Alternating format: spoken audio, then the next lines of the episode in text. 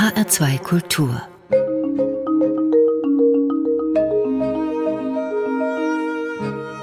Doppelkopf Heute am Tisch mit Stefanie Blumenbecker und Gabriele Mackert, Kunsthistorikerin und Kustodin am Landesmuseum Darmstadt.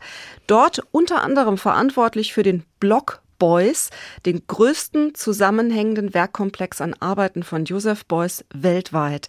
Herzlich willkommen, Frau Mackert. Danke für die Einladung. Frau Mackert, wir wollen sprechen heute über Joseph Beuys. Der Künstler wurde vor 100 Jahren geboren. Er gilt unbestritten als einer der wichtigsten deutschen Künstler des 20. Jahrhunderts. Für die einen ist er ein Revolutionär der Kunst, ein Prophet und Schamane, ein Weltverbesserer und wichtiger Lehrer. Auf die anderen haben seine paramilitärische selbstgewählte Uniform, sein autoritäres und patriarchales Auftreten auch abschreckend gewirkt. Frau Mackert, wie würden Sie Joseph Beuys beschreiben. Was war das für ein Mensch und Künstler? Ich glaube, dass er sich tatsächlich aus einer großen Lebenskrise, die wahrscheinlich von einem Kriegstraumata herrührt, wieder sehr frei gearbeitet hat. Ich habe den Eindruck, dass aus dieser eigenen Lebenserfahrung und aus diesem Umgehen mit, mit der eigenen Krise und mit dem eigenen fast Tod womöglich, so ein todnahes Erlebnis hatte er ja im Krieg, dass daraus eine unglaubliche Stärke über die Jahre gekommen ist. Und ich bewundere ihn tatsächlich für sein Selbstbewusstsein, für seine Selbstermächtigung als Künstler, einfach Dinge für sich in Anspruch zu nehmen. Er hat ja mit einem Selbstverständnis gesagt, die Kunst kann quasi alles. Ja, sie ist nicht nur Kunst im Museum, sondern Kunst ist alles. Alles, was wir tun, müssen wir als solches sehen. Jeder Mensch ist ein Künstler. Das sagt ja sehr viel über die Kunst aus, aber vor allem auch über die Menschen. Das heißt natürlich auch, dass die Kunst das besondere Label ist für die Menschen und deswegen die Menschen das Besondere sind. Im Landesmuseum Darmstadt, wo Sie ja arbeiten, ich habe es eben schon kurz erwähnt, befindet sich der größte Komplex an Arbeiten von Beuys weltweit, circa 310 Werke. Und dieser Bereich wird auch so ein bisschen als ein Museum im Museum bezeichnet.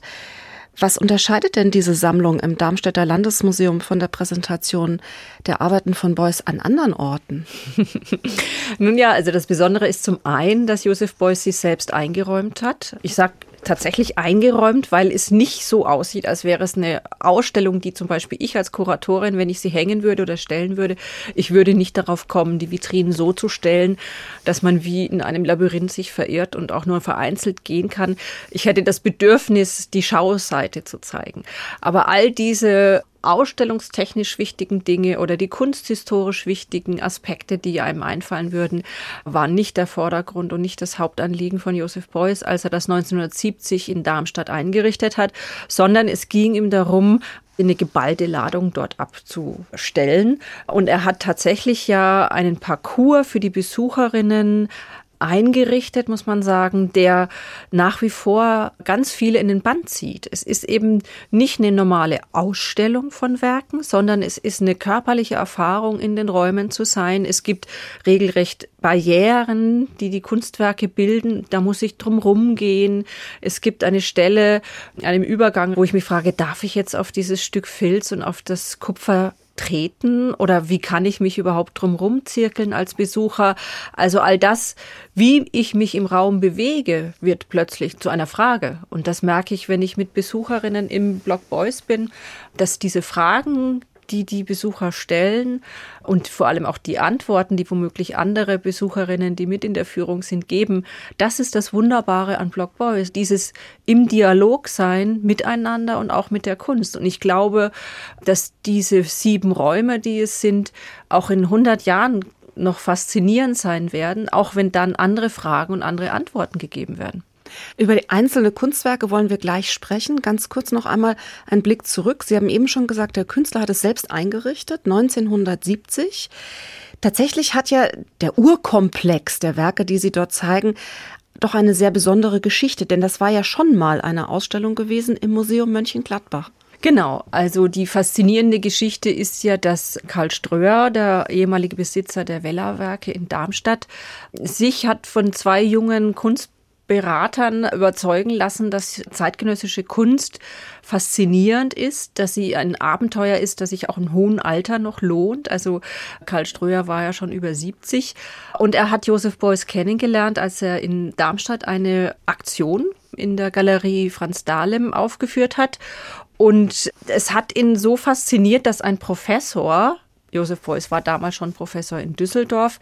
Also mit jemand mit Renommee, ja? So. Jemand mit Renommee, mhm. ja, mit auch Ansehen gesellschaftlich inzwischen schon.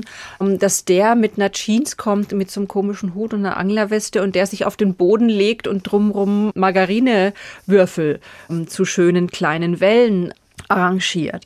All das war so fremd, so neu. Es hat ja niemand sofort ad hoc verstanden, was ist das alles. Aber intuitiv wusste man, es, es geht um diese Nahrungsmittel, aber wieso, in welchem Verhältnis stehen wir zum Beispiel dazu? Wofür brauchen wir Fett?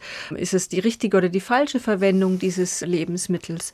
Beuys hat immer durch Irritation für Faszination gesorgt. Und das ist, denke ich, ein Talent, das sehr einzigartig an ihm ist. Sie haben eben die Jeans betont. Das war damals tatsächlich noch so ein bisschen die Kleidung der jungen, aufmüpfigen Revolutionäre und sehr ungewöhnlich, nicht? Also heute ist es ja allerweltskleidung. Ja, ja. Es gibt frühe Aufnahmen, Fotografien von Joseph Beuys, da sieht man ihn noch im Anzug mit weißem Hemd und schwarzer Krawatte. Das legte er dann ja ab. Also man muss auch sagen, dass Joseph Beuys ja eine Entwicklung selbst hinter sich hat. Er war früher ja eher der schüchterne, schmale. Also er war nicht die charismatische Figur, wenn ich mir die Fotos so anschaue oder was er auch selbst erzählt oder die Freunde von damals erzählen, muss das eigentlich jemand ganz anders gewesen sein als der, den wir später kennen, vor allem ja auch in den 80er Jahren, der ständig geredet hat, der sehr, sehr viele Vorträge gehalten hat, in jeder Talkshow saß. Das, denke ich, ist eine Entwicklung, die man auch in der Zeit sehen muss und auch eine Rolle, die sich sehr stark verändert hat, ein Selbstbewusstsein, das sich entwickelt hat erst. Wenn man jetzt als Besucher zu Ihnen nach Darmstadt kommt und den Block Boys betritt, diese Ausstellung, die der Künstler selbst eingerichtet hat, dann trifft man im ersten Raum auf eine Installation, die nennt sich Transsibirische Eisenbahn. Die Transsibirische Bahn bildet heute den ersten Raum. Das ist einer der faszinierendsten Räume, denn es ist eine große offene Lichtung. Und die Transsibirische Bahn besteht ja eigentlich aus sehr armen Materialien, nämlich aus Holzbohlen und Holzstücken, die so mit einer braunen Bodenfarbe angestrichen sind. Zwei Leinwänden, die uns gar nicht zeigen, was auf ihnen gemalt ist, sondern die umgedreht an der Wand nur lehnen. Man fragt sich, kommt da jetzt doch was oder soll das schon fertig sein, weil der Raum richtig leer ist und groß ist. Es ist eine große Empfangshalle, die aber eine Richtung auch vorgibt. Es gibt auch auf dem Fußboden eine gelbe Linie und all das zieht eigentlich die Besucherinnen in den Raum 2 von Block Boys und von daher ist eine Art von Sog durch diese transsibirische Bahn vorgegeben. Aber diese Idee einer Trans Transsibirischen Bahn ist ja auch eine, die West und Ost verbindet und die damit ja auch zwei Weltkulturen in Kontakt bringt. Und ich glaube, dieser Weg von West nach Ost, das ist etwas, was in seinem Denken auch eine ganz wichtige Rolle spielt. Ja, ja, die Frage ist ja, ob der Weg von West nach Ost oder von Ost nach West führt. Das weiß man nicht so richtig, denn die transsibirische Eisenbahn, auf die es sich ja tatsächlich mhm. doch auch bezieht und die als Bild bei uns im Kopf natürlich sofort aufgerufen wird, ist ja diese große kontinentumspannende Eisenbahnverbindung, die einen großen kulturellen Transfer leistet. Wollte darauf hinweisen, dass diese beiden Geistestraditionen zusammenkommen sollen und dass das Spirituelle und auch das Wissenschaftliche in einem Kunstbegriff nämlich zusammenfinden soll. Und er hat eben der Kunst dieses Potenzial zugestanden. Also das ist ja eigentlich eine fantastische Utopie, zu sagen, die Kunst kann das leisten, das, was an, an geistiger Welt und an wissenschaftlicher Welt auseinandergeraten ist und aus den Fugen geraten ist, wieder zusammenzubringen und zu vereinigen. Also eigentlich ist das eine übergroße Utopie, die Joseph Beuys da formuliert, die aber wie eine Art von Märchen große Faszination auch ausübt. Jetzt gibt es natürlich eine große Fülle an Objekten bei Ihnen im Blog Boys. Ich habe es eben schon gesagt, über 300 sind es. Aber eins möchte ich noch herausgreifen, weil ich glaube, das ist ganz wesentlich für das Verständnis von Beuys und das ist auch etwas, was die meisten Leute mit dem Namen Beuys in Verbindung bringen und das ist eben dieses Fett, die Margarine. Sie haben ja diesen berühmten Fettstuhl. Erzählen Sie uns noch mal ganz kurz, was hat es mit dem Fett auf sich? Was, was will der damit? Also es gibt ja die verschiedenen Erklärungen, warum Joseph Beuys mit Fett arbeitet. Ich denke, Joseph Beuys hat mit Fett gearbeitet, ja nicht nur mit Margarine, auch mit Butter, mit Schmalz und so weiter, weil er den Begriff von Skulptur verändern wollte. Fett ist einfach ein Material, das ich schnell bearbeiten kann selbst mit meinen Händen und zwar mit meiner Körperwärme. Ich kann dem Fett eine Form geben, recht schnell und das Fett ist aber ein Material, was die Form nicht unbedingt hält. Und dieses Potenzial der Veränderung, das ist der wichtige Punkt für Joseph Beuys, auf den er hinweisen wollte. Denn diese Veränderung ist genau das, was Skulptur ausmacht. Also nicht als statische Skulptur, sondern als plastischer Vorgang, wie er sagt. Also es ist auch die plastische Theorie, die er ausgebildet hat, die eben das Gestalterische als Vorgang in den Mittelpunkt stellt und nicht die fertige Gestaltung. Und dieses Gestalten ist etwas, was nie endet. Das ist ja das, was er uns dann übergibt, wenn er sagt, wir sind alle Künstler, wir sind alle Teil der sozialen Plastik, nämlich wir denken diese soziale Plastik, wir gestalten diese soziale Plastik, indem wir leben und so, wie wir leben. Frau Mackert, Sie haben uns Musik mitgebracht für unser heutiges Doppelkopfgespräch. Und die erste Musik, die Sie mitgebracht haben, ist von Erik Satie. Hat den Beuys das auch gespielt? Weiß man das? Der konnte doch Klavier spielen. Ja, er hatte Klavierunterricht. Das ist überliefert. Ich habe das Stück ausgewählt, weil er eben zum Beispiel in Aachen 1964 auf dem Klavier gespielt hat oder auch 1963 bei seinem ersten Auftritt hat er auch ein Klavier integriert und da ist eben überliefert, dass er ein Stück von Satie auch intoniert hat. Und ich habe die Vexations ausgesucht, weil ich mir vorstellen kann, dass man darüber frei improvisiert und es jetzt auch nicht so virtuos ein Klavierstück ist, sondern eigentlich eine Art von Konzentrationsübung. Dieses Stück soll ja 840 Mal wiederholt werden. Das ist ja eigentlich nur eine Seite Notenblatt, das 840 Mal intoniert werden soll. Der Ratschlag ist ja, dass man sich gut darauf vorbereiten soll, ausgeruht sein soll und genug Konzentration mitbringen soll. Und ich habe den Eindruck, dass für Joseph Beuys genau so eine Art von Aufgabe die richtige Herausforderung ist. Auch eigentlich in der Ernsthaftigkeit, die dahinter steckt, so, so ein Stück tatsächlich auch durchzuziehen. Also dann wollen wir jetzt mal hineinhören in die Vexations oder die Vexation von Erik Satie. Allerdings wird nicht Joseph Beuys am Klavier spielen, sondern Steffen Schleiermacher und wir hören auch nicht 840 Wiederholungen, sondern nur einen kleinen Ausschnitt davon.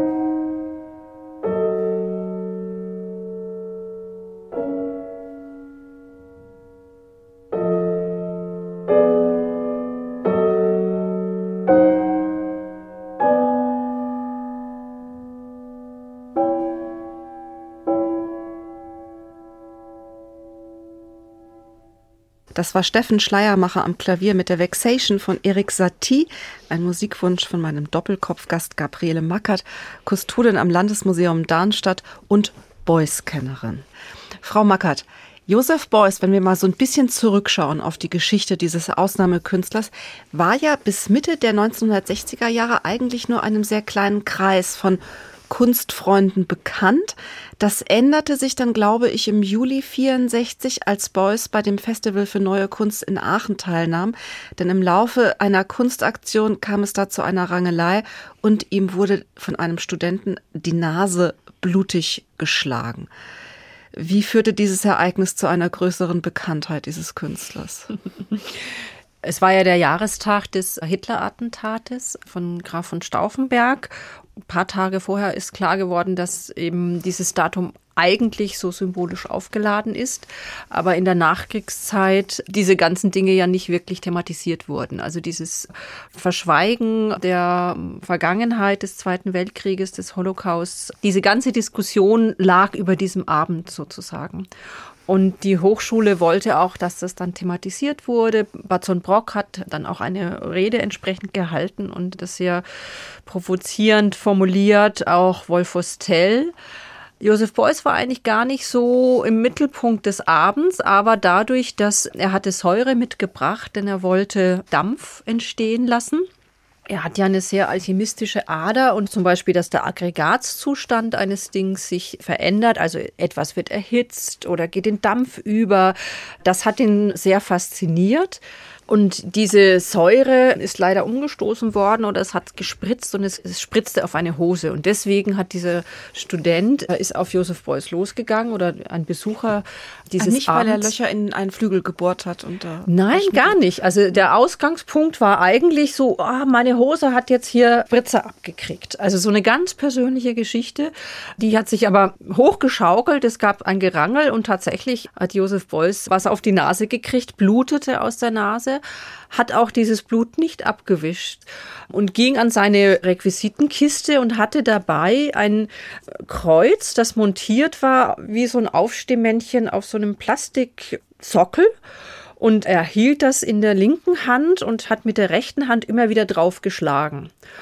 Und es gab wiederum Studierende der Volkwang-Schule, der Fotografieschule in Essen, die extra dorthin gefahren waren nach Aachen, um sich selbst die Aufgabe zu geben, eine Aktion zu fotografieren. Und Heinrich Riebeseel war einer dieser Studierenden damals und er hat diese Aktion Beuys stehend mit dem Kruzifix in der Hand, die rechte erhoben, die rechte Hand erhoben, schlägt er auf dieses Kruzifix ein, ein Foto gemacht.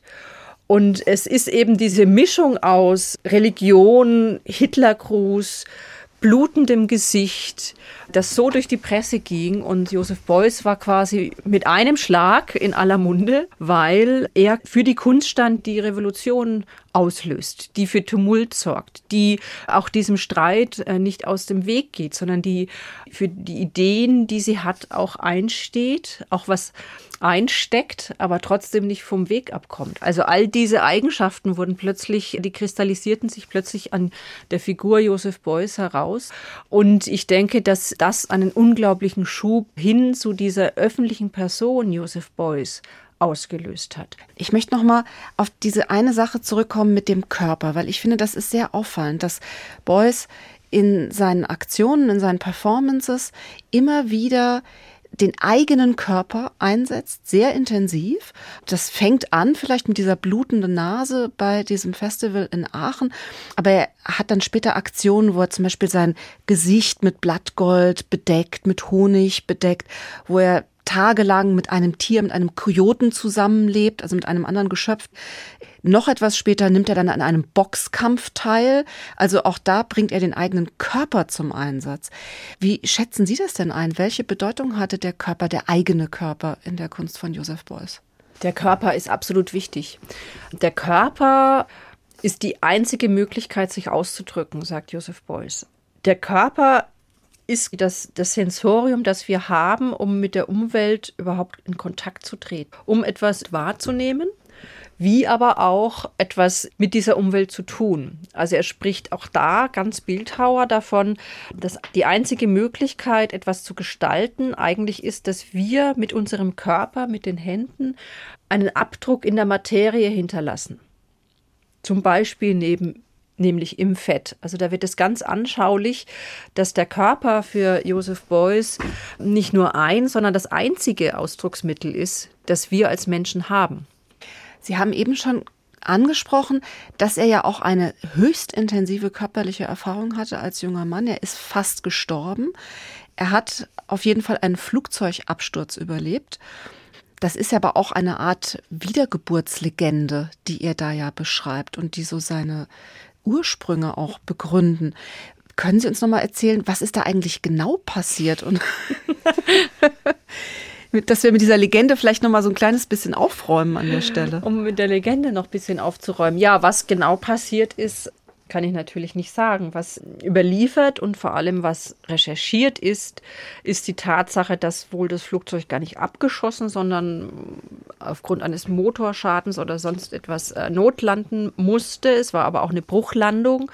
Der Pilot ist tatsächlich auch ums Leben gekommen bei dieser Bruchlandung und Josef Beuys war auch schwerer verletzt. Er war wohl auch ohnmächtig teilweise, aber er ist von deutschen Truppen gerettet worden, also gefunden worden, recht schnell sogar, und hat dann seine Genesung wahrscheinlich so zwölf Tage im Lazarett, im Kriegslazarett verbracht und nicht bei irgendeinem Nomadenstamm in irgendeiner Jurte.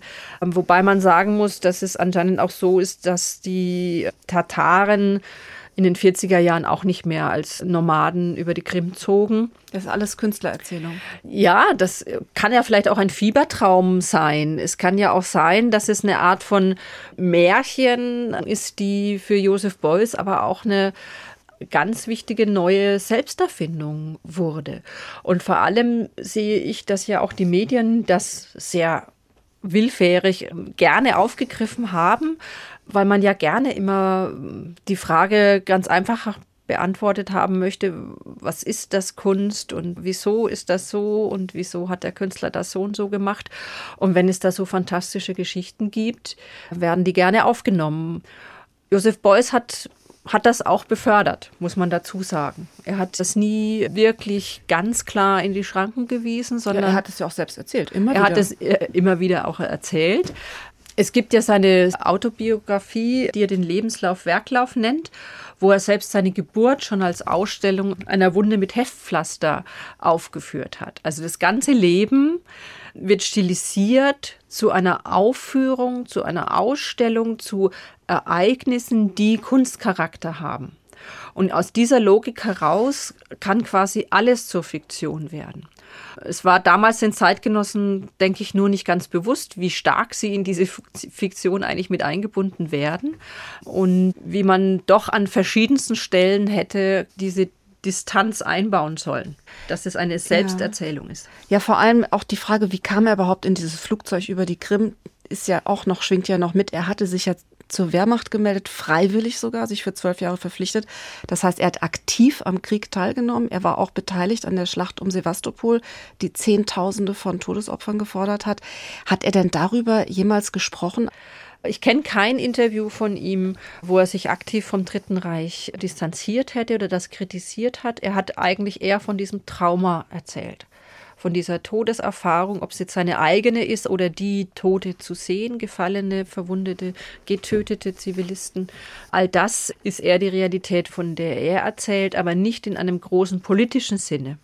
Die Kritik, denke ich, gründet auch darauf, dass man Josef Beuys vorwerfen kann, dass er eigentlich quasi als exemplarisches Opfer wahrgenommen wird. Nämlich als der, der die Todeserfahrung hat und abgestürzt und abgeschossen wurde. Was ja eine Verdrehung der Realität ist. Der Aggressor ist eher die deutsche Wehrmacht gewesen. Ich sehe, dass es ganz stark eine Überschneidungsmenge eigentlich gibt an politisch unbewusster Zeit, die ich ihm äh, ja zugestehe, aber auch an einer Lektüre, die erst nach dem Zweiten Weltkrieg wohl stattgefunden hat, die mit den Schriften von Rudolf Steiner zu tun hat, denke ich dass dort sehr stark äh, spirituelle Ideen formuliert werden, die zum Beispiel auch mit völkischen Ideologien in Zusammenhang stehen, diese Schriften.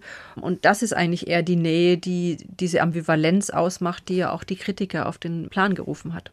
Frau Mackert, Sie haben uns Stücke heute mitgebracht, Musikstücke, die ja immer wieder etwas mit Beuys zu tun haben. Und wir haben schon kurz darüber gesprochen, dass er berühmt wurde, als Künstler präsent wurde in der Zeit der Studentenrevolte um 1967, 68. Und aus dieser Zeit stammt auch der zweite Titel, den Sie für unser heutiges Gespräch ausgesucht haben. Um was handelt es sich da? Ja, es geht um Tonensteine Scherben, die für mich eigentlich paradigmatisch für diese Revolution der 70er Jahre, Ende der 60er Jahre stehen, die als Band ja mit den Protestsongs groß geworden sind. Und dieses Macht kaputt, was euch kaputt macht, ist eine Aufforderung gewesen, das System zu sprengen. Ich glaube, dass ähm, Joseph Beuys auch so ein Systemsprenger war. Aber Joseph Beuys hätte wahrscheinlich nicht gesagt, macht kaputt, was euch kaputt macht, sondern repariert, was euch kaputt macht.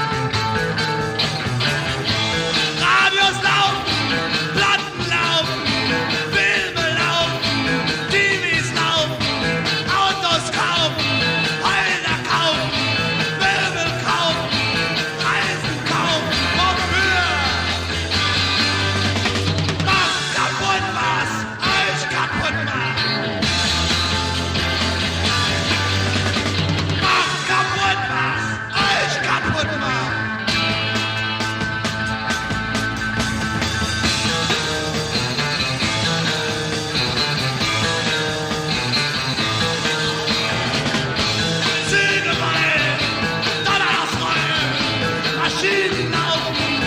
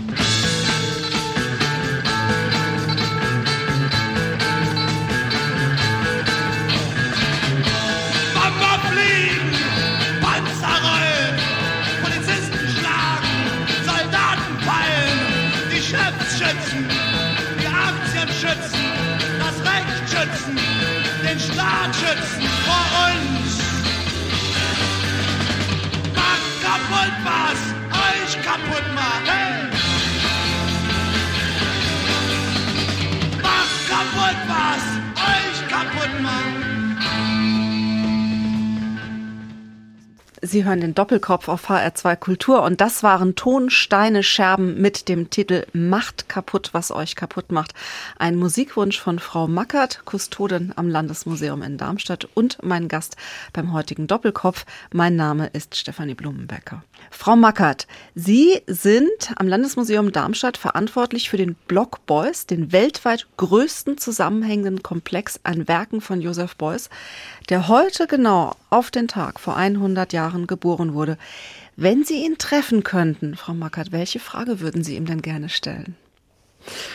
Ganz schwierig. Eine ganz schwierige Frage, weil ich habe im Vorfeld hier ja überlegt, ob ich ihn jemals persönlich gesehen habe oder so. Und ich bin drauf gekommen, dass mein erster Dokumenta-Besuch damals 1982, da war ich noch sehr, sehr klein als Schülerin, und es war natürlich ein in der Entfernung schwebender Künstler mit ganz viel Entourage außenrum und Gesprächen, die da stattfanden, damals mit der Free University, wo der Eindruck eigentlich nur einer großen Distanz entstand.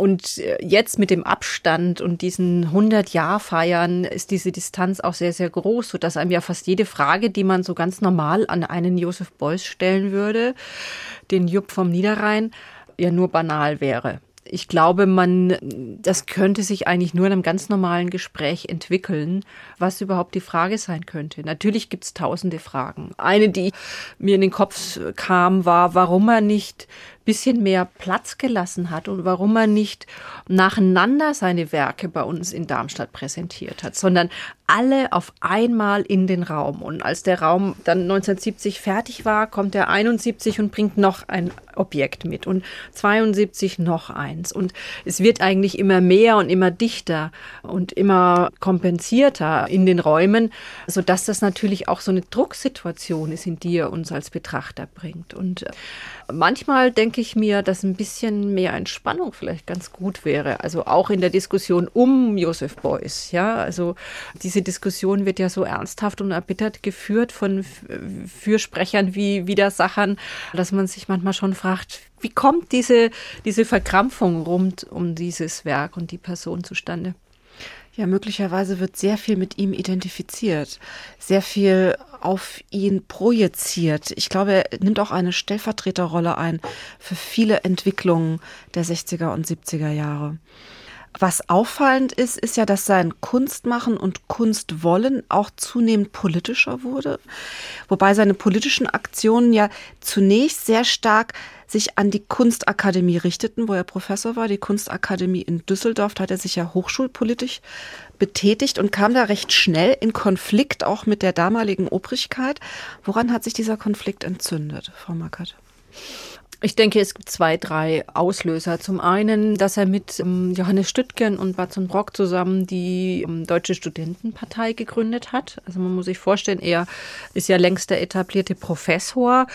Er gründet keine Professorenpartei, er gründet die Studierendenpartei, was ja eigentlich auch schon übergriffig ist. So eine Partei müssen ja die Studenten gründen und nicht der Professor.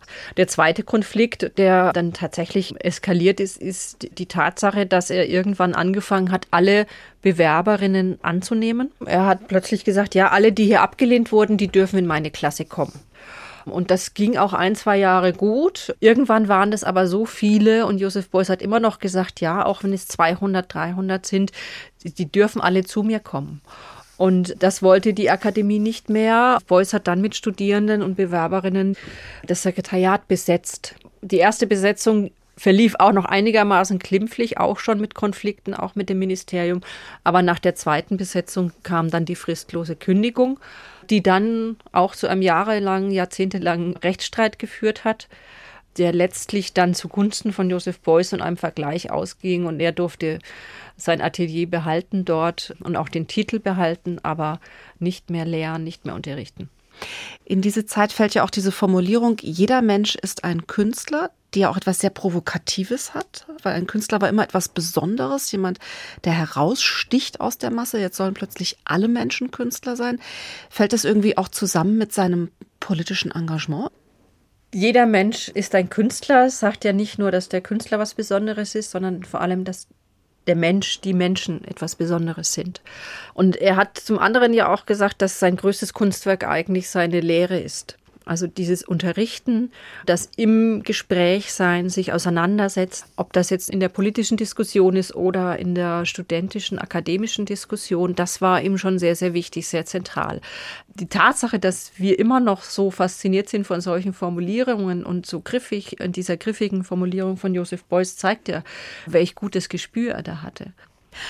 Diese Fähigkeit zum Werbeslogan, wie Sie es eben genannt haben, die sozusagen verborgene Talent des, des Werbetexters oder Grafikers, hat er tatsächlich später in den Dienst einer Partei gestellt. Er hat für die Grünen, die er sogar mitgegründet hat, ja auch eine Kampagne mitentworfen, er hat Wahlplakate entworfen und er ist ja für sie auch angetreten. Er wurde ja wirklich sehr politisch in seinem Handeln. Fällt bei ihm denn Kunst und Politik in eins? Ist seine Politik auch Kunst? Oder ist die Kunst Politik? ja, es fällt in eins und zwar deswegen, weil Joseph Beuys der Auffassung ist, dass alles, was wir tun, Kunst ist. Aus dieser Überzeugung heraus, dass die menschliche Kreativität, der gestalterische Impuls uns meinetwegen auch von den Tieren unterscheidet, aber vor allem dieser gestalterische Impuls, das ist, was uns menschlich macht kann er sagen, dass eben jede menschliche Tätigkeit Kunst ist. Und da ist die Politik nicht ausgenommen. Die Politik ist keine besondere Kunst, sondern wie jede andere Tätigkeit auch Kunst. Es gibt ja diese eine berühmte Szene, die auch sehr gestellt aussieht und ich bin mir sicher, dass das vorher abgesprochen war. Man sieht den Interviewer, wie er im Wohnatelier von Joseph Beuys den Professor interviewt und plötzlich kommt Eva Beuys herein und sagt so, Beuys, ich habe gerade zu tun, kannst du mal hier die Kohlrabi schälen? Und Beuys übernimmt die Schüssel mit dem Kohlrabi und das Messer und der Interviewer sagt noch ganz konsterniert, ja, ist das jetzt auch Kunst, Herr Beuys? Und Josef Beuys sagt, natürlich, auch das ist Kunst. Also die Kunst wird bei ihm so eine Art äh, übergeordnete Kraft oder Macht, die alles durchdringt. Das ist eine ganz starke Einswertung und ein ganzheitliches Denken, das, denke ich, auch eine Sehnsucht anspricht, die auf großes Echo einfach gestoßen ist. Ja, wenn alles Kunst ist, ist alles besonders, alles einzigartig, alles schöpferisch. Ja, wir haben vorhin Satie gehört und in dieser Übung wird ja auch klar, es sind immer wieder die gleichen Tonfolgen. Es ist auch nicht groß kompliziert. Aber jedes Mal, wenn ich das Klavier, die, die Klaviertaste drücke, wird es anders sein. Und es ist eigentlich eine Schule der Aufmerksamkeit. Und wenn Josef Beuys sagt, alles kann Kunst sein, ist es ja auch das Wachrütteln. Es ist eben gerade was Besonderes. Hier der Augenblick. Nicht morgen, nicht gestern, jetzt hier ist die Kunst. Frau Mackert, es ist wieder Zeit für eine Musik. Das nächste Stück, das Sie für uns ausgesucht haben, das kommt aus dem Album Songs for Drella von den beiden Musikern John Cale und Lou Reed. Die beiden waren Gründungsmitglieder der Band The Velvet Underground und haben dieses Album anlässlich des Todes von Andy Warhol geschrieben. Ich habe mich gefragt, welche Verbindung gibt es jetzt von dem Avantgarde-Zentrum New York mit Andy Warhol und seinem Kreis an Musikern und Stars und der Factory von Andy Warhol zu Joseph Beuys, den Jupp vom Niederrhein, wie sie ihn nannten. Ja. Ja, ich sehe da ganz große Parallelen und zwar, dass sie beide große Personen für die Öffentlichkeit inszeniert haben. Was, was Andy Warhols Factory ist, ist Joseph Beuys die Akademie, beziehungsweise die Free University, die 100 Tage Documenta. Das ist ja auch ein großes Konzert oder Zelebrierung von Freundschaften, von Dialog. Gleichzeitig haben beide sich doch Gedanken auch über den Stellenwert von Kunst ganz grundsätzlich gemacht, auch den Marktwert von Kunst. Man muss sich ja klar machen, dass wo Warhol meinetwegen seine Kritik am Kunstobjekt und am Marktwert eines Gemäldes auch daraus zum Ausdruck brachte, dass er in Serie Siebdrucke herstellen ließ, gar nicht selbst gemacht hat, sondern andere das auch machen ließ in seiner Factory, hat ja Joseph Beuys zum Beispiel hunderte von Multiples herausgegeben, die nicht so teuer verkauft wurden, damit jeder etwas davon haben kann. Also ich sehe große Parallelen und vor allem haben die beiden sich ja auch kennengelernt und auch schätzen gelernt. Von daher sehe ich eine Verwandtschaft der beiden. Sie sind ja auch beide Mitte der 80er Jahre noch relativ jung verstorben, nicht wahr? Ja. Ja, von John Cale und Lou Reed, Style It Takes aus dem Album Songs for Drella.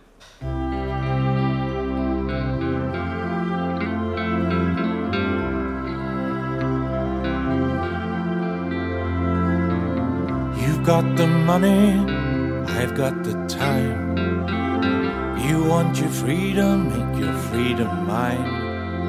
Cause I've got the style it takes. And money is all that it takes. You've got connections, and I've got the art. You like attention, and I like your looks. And I have the style it takes. And you know the people it takes. Why don't you sit right over there?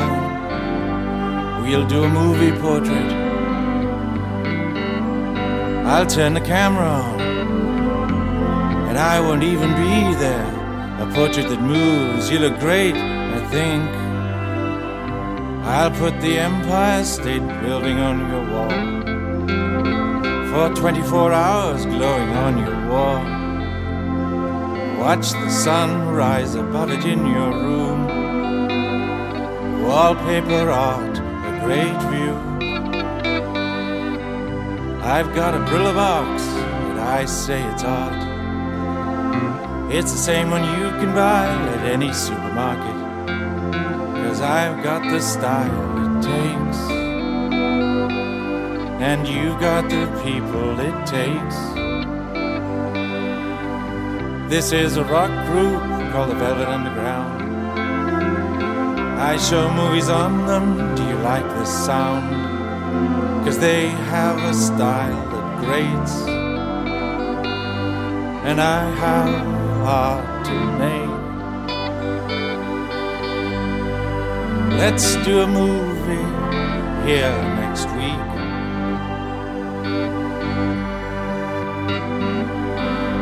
We don't have sound, but you're so great, you don't have to speak.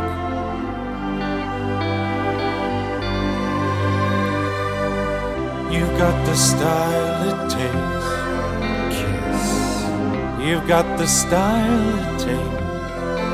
Eat. You've got the style it takes.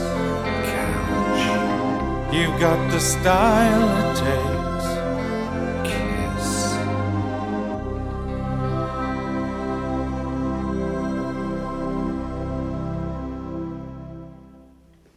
Das waren John Cale und Lou Reed mit dem Stück Style It Takes aus dem Album Drella.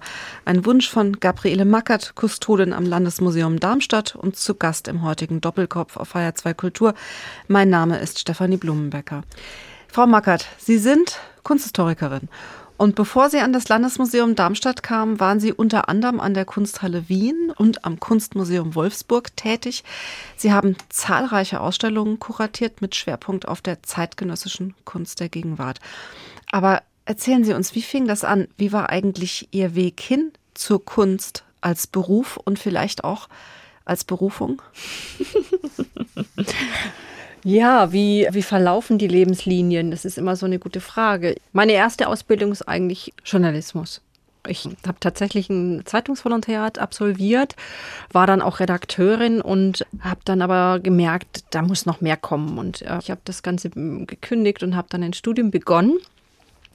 Und eigentlich habe ich auch Kunst studiert tatsächlich. Und ich denke, dass im Nachhinein es sehr gut ist, diese Nähe zur Kunst zu haben. Denn es gibt ja durchaus nicht wenige Kunsthistoriker, die quasi fast Angst vor lebenden Künstlerinnen haben, mit all ihren Ansprüchen und verqueren Ideen und so.